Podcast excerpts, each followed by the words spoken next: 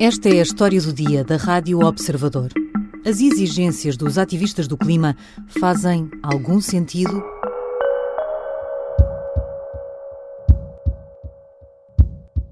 As nossas emissões, fazendo o nosso contributo, estando à altura daquilo que são os nossos compromissos. Por outro lado. Ah, desculpa. Sem futuro não há paz! Sem futuro não há paz! Aconteceu na terça-feira. O ministro do Ambiente tinha começado a falar numa conferência sobre transição energética quando foi atingido no rosto e no peito por ovos cheios de tinta verde.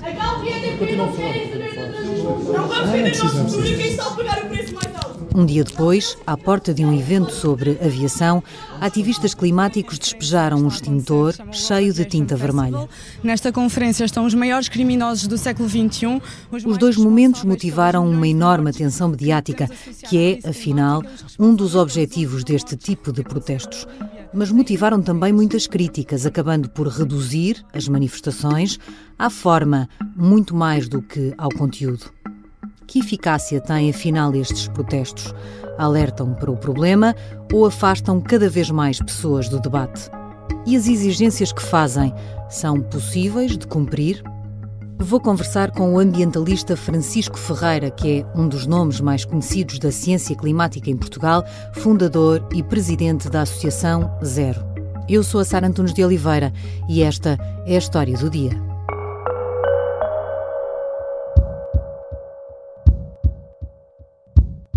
Bem-vindo, Francisco Ferreira. Olá. Na terça-feira, depois do ataque com tinta verde ao Ministro do Ambiente, uma das ativistas falava em duas exigências: eletricidade 100% renovável e acessível até 2025 e o fim dos combustíveis fósseis até 2030. Isto é execuível, Francisco Ferreira? Não é. Sendo eu uh, um um universitário, sou, sou, dou aulas, uh, faço trabalhos, faço investigação, uh, com, com, com, ligação a estas temáticas também do clima. Seria completamente desonesto da minha parte se dissesse que sim, é possível, é execuível, porque realmente nós não conseguimos, nem, nem técnica, nem politicamente, chegar a estas metas. O que é que seria preciso para isso acontecer? Bem, precisávamos de, eh, no caso da, da de, de, eletricidade 100% renovável em, em 2025, eh, nós precisávamos de baixar imenso o seu, uh, o seu consumo, era uma das, uma das hipóteses, e, e, o que é facto é que nós também, à custa da própria transição energética, estamos a passar dos combustíveis fósseis para a eletricidade nos autocarros, nos veículos, uh, em, em uh, muita dessa transição passa por uma eletrificação e, portanto, nós estamos a aumentar o consumo de eletricidade, uh, mas é bom sempre lembrar que o ideal é também termos medidas de eficiência para, para, para esse aumento ser tão restrito quanto possível e precisávamos de fontes de energia renovável e de uma rede elétrica que nos permitisse atingir esses 100%. Quantos anos é que serão precisos o, o para governo isso? tem uma meta que uh, não deixa de ser uh, ambiciosa. ambiciosa. que é 80% em 2026. E, e, e quer dizer, e, e, nós temos aqui que, que cozinhar critérios de sustentabilidade, porque a pressa também pode ser inimiga de outros aspectos que, que, que estão fora da descarbonização. Ou seja, eu, eu, eu, tenho que acelerar o licenciamento de muitas das instalações de solar e de, e de eólico e outras, mas eu não posso ter ultrapassagens que ponham em causa uh, a paisagem, o território. Uh, eu, eu, preciso de, de, de, de, um sistema elétrico que tem que aguentar com todas estas renováveis, atingir 80% em 2026, atingir 90% em 2030 e, e idealmente até 100% em 2030, como o Presidente da República até disse agora recentemente nas Nações Unidas, uh, é, é, um desafio uh, muito, muito grande e, e, que é ótimo nós termos essa visão, mas precisamos de um bocadinho mais de tempo e, e nem estamos a pedir muito. Acabar com os combustíveis fósseis em 2030 não, nós, nós uh, não conseguimos até do próprio ponto de vista social. Uh, e, e, e, e, portanto, nós precisamos de mensagens que, um, que também credibilizem esta, uh, esta informação. É certo que se calhar, se calhar nós vamos ter realmente que ir mais depressa e se calhar nós vamos ter que reduzir mais do que neste momento pensamos, porque as alterações climáticas estão a ir muito mais depressa uh, do, do que, que os próprios cientistas pensavam. E, portanto, quando nós começarmos a ter ondas de calor muito mais dramáticas, quando as consequências começarem a ser brutais, uh, se calhar nós vamos ter mesmo que ter uma emergência ainda mais emergente. Mas. Uh, os objetivos têm de ser execuíveis. Mas, na, na, na, exato, na, contabilização entre aquilo que pode ser um um, uma enorme revolução, uma emergência uh, quase imediata como tivemos na, na, na Covid-19 e, e, aquilo que é uh, manter a sociedade à escala mundial a funcionar, uh, tem que haver. Um, há, há, há, questões que são um, que têm que ser contempladas e o fim dos combustíveis fósseis em 2030 um, não sei se exigência à escala mundial, se é para Portugal, uh, quer dizer, não, não, não é social e, e economicamente viável. E, e eu sei que nestas alturas vale sempre pôr a fasquia mais alto para nós chegarmos lá perto, mas também se a pomos demasiado alto, é, esse objetivo deixa de ser é, credível. Este protesto tinha como alvo o Ministro do Ambiente, por estar sentado num evento apoiado pela Galp e pela EDP. As grandes empresas energéticas não são também das que mais têm trabalhado na transição energética e no investimento na energia verde?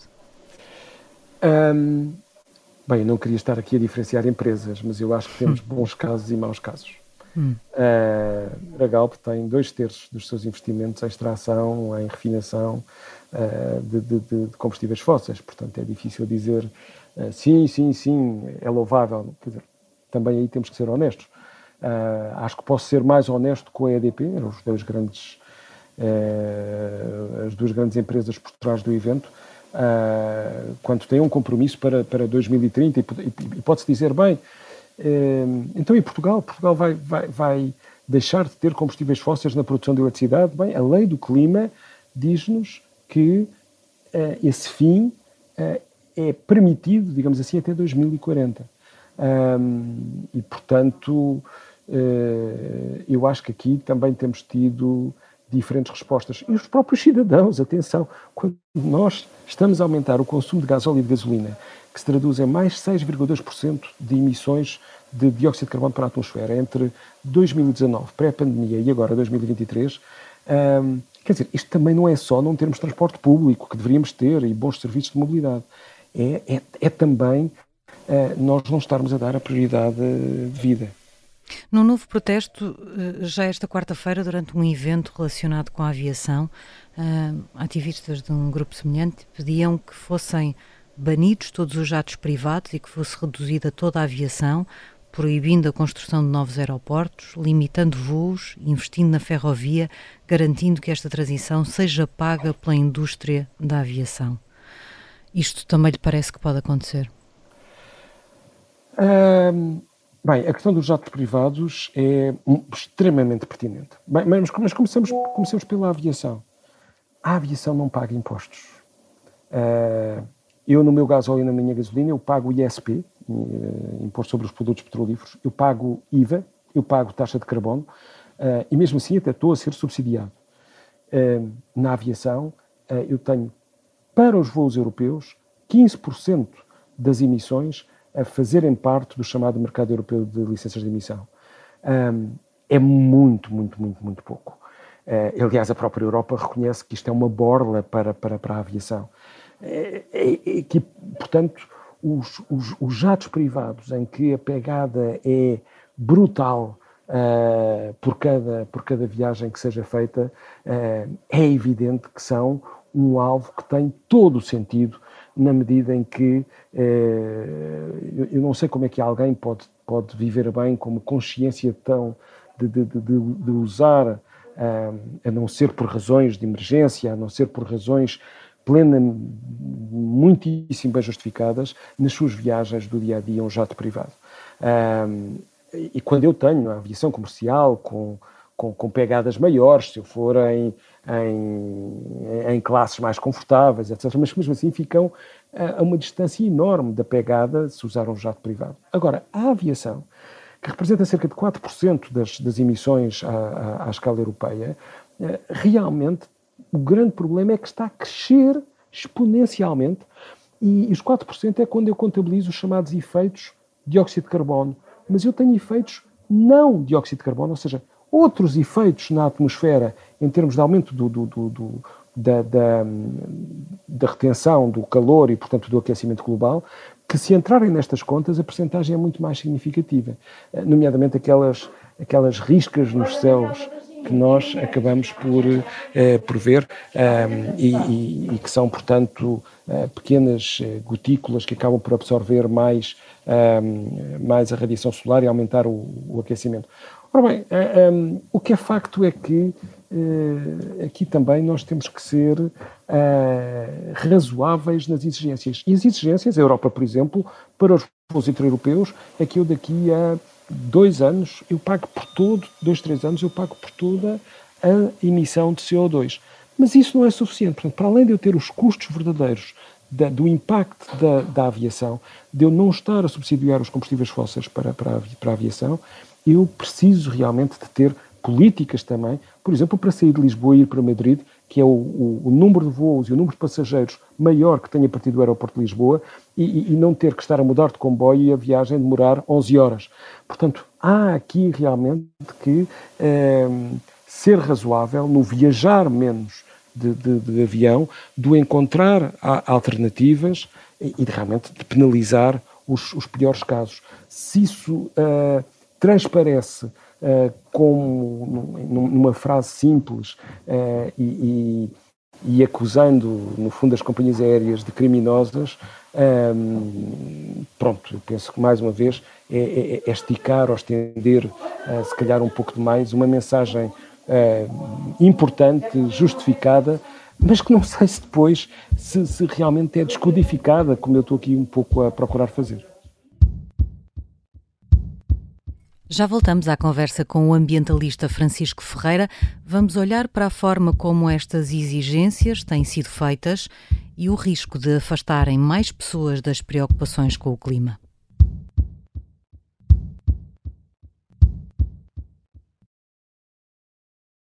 Estamos de volta à conversa com o ambientalista e presidente da Zero, Francisco Ferreira, quando há uns anos era um jovem, ainda mais novo, associado a movimentos climáticos, o que é que era para si um protesto radical? Bem, eu, eu estive envolvido em muitos, em muitos protestos radicais uh, que incluíram, por exemplo, uh, bloquear o acesso de um navio com madeira tropical a Leixões ou uh, pôr um cartaz da Ponte 25 de Abril, desde lá de cima até cá abaixo, uh, ou ainda impedir uh, um navio de atracar em, em Lisboa. Portanto, esses eram protestos de grande magnitude, diria eu, uh, ligados a questões como os oceanos ou, ou, ou as florestas, um, e sem dúvida que era algo que na altura não fazíamos sozinhos, uh, tínhamos que fazer todo um trabalho com, com outras organizações internacionais uh, e, e, neste caso estava, estava em jogo a, a Greenpeace. E qual era o grande objetivo desses protestos na altura? Chamar a atenção para o problema, provocar uma mudança? Qual era o foco daquilo que faziam? Bem, eh, eu diria que tudo isso fazia parte dos objetivos, não é? Quando nós, no fundo, mostrávamos, eh, porque havia dados suficientemente rigorosos para esse alerta de que eh, madeira tropical vinda, salvo erro, do Congo na altura e que estava a ser descarregada em Portugal em Leixões e depois também uh, iria continuar a ser descarregada noutros portos da Europa, um, era, era efetivamente um alerta para as questões da floresta tropical, a forma como ela estava a ser eh, destruída e a falta de, da parte das empresas, neste caso em Portugal, de verificação e, no fundo, a conivência que havia com esta um, com este mercado eh, que estava a pôr em causa um valor eh, essencial em termos de biodiversidade. No caso dos oceanos, por exemplo, foi a quando a Expo 98, e, e aí, obviamente, era um, um alerta com outro sentido, eh, acima de tudo, para um, chamar a atenção uh, daquilo que era o estado dos oceanos e para a necessidade de quem viesse a Lisboa nessa altura, uh, não apenas uh, visitar a exposição, mas ir mais longe na ação. Como é que olha agora para os movimentos atuais e estes protestos mais mediáticos e um bocadinho mais extremos a que temos assistido?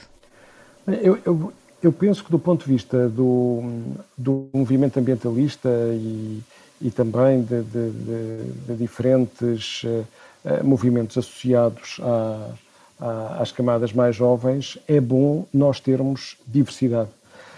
Um, eu ficaria muito triste se todas as associações fossem uh, iguais a zero uh, e que tivessem um determinado tipo de, de, de, de, conduta, de abordagem, de ação e de alerta é bom nós termos quem atue, eh, por exemplo, do ponto de vista jurídico, como ainda hoje eh, vimos através do, da, da, da, ação dos seis jovens eh, portugueses uhum. no Tribunal dos Europeu dos Direitos do Homem.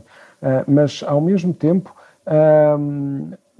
nós, nesta ação mais, eu diria, extrema de, de, de alerta, aquilo que, que, que, é importante uh, é, é, balancearmos uh, o, o que deve ser o conteúdo e a forma. Um, e, e, além disso, a percepção também da, da, da, população sobre o alerta que está em causa. Ou seja, se nós olharmos para um conjunto de, de, de movimentos noutros uh, locais do mundo, um, o que é facto é que uh, muitos repensaram este tipo de atividades uh, porque elas estavam a ser contraproducentes. Um, outros, sem dúvida, que as tenham continuado, mas talvez de uma forma diferente.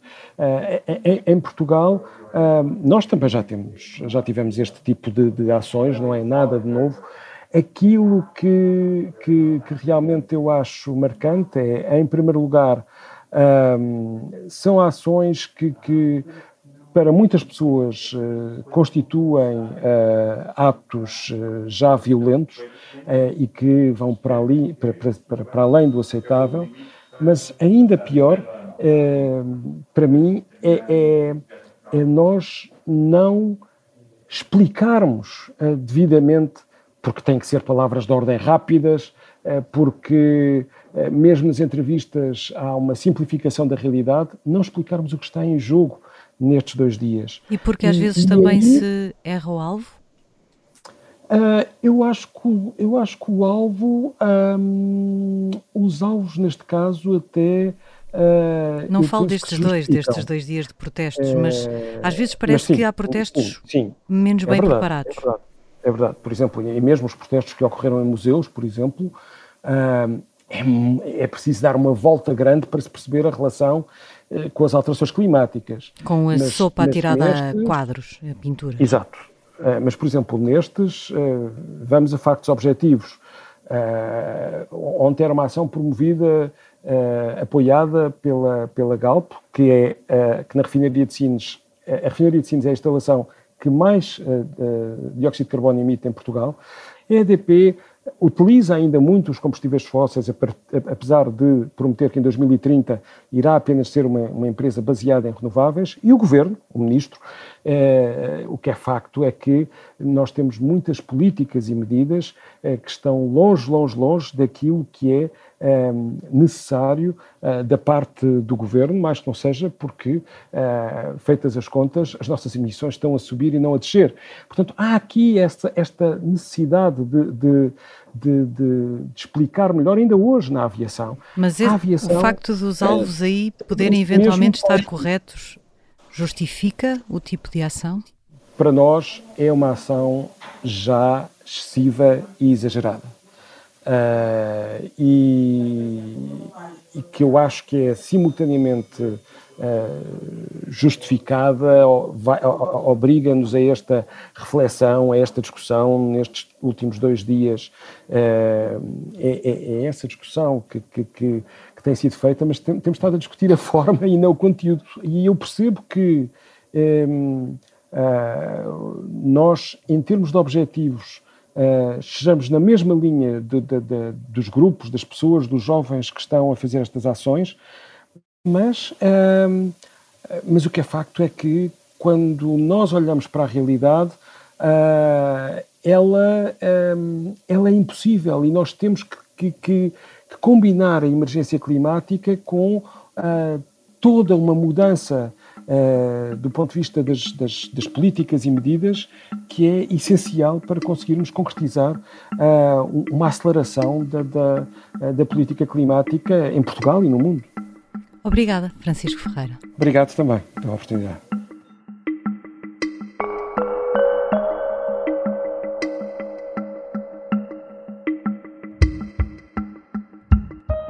Francisco Ferreira é ambientalista e um dos nomes mais conhecidos da ciência climática em Portugal. Fundou e é, nesta altura, presidente da Associação Zero. Esta foi a história do dia. O episódio de hoje teve a colaboração do jornalista Vasco Maldonado Correia.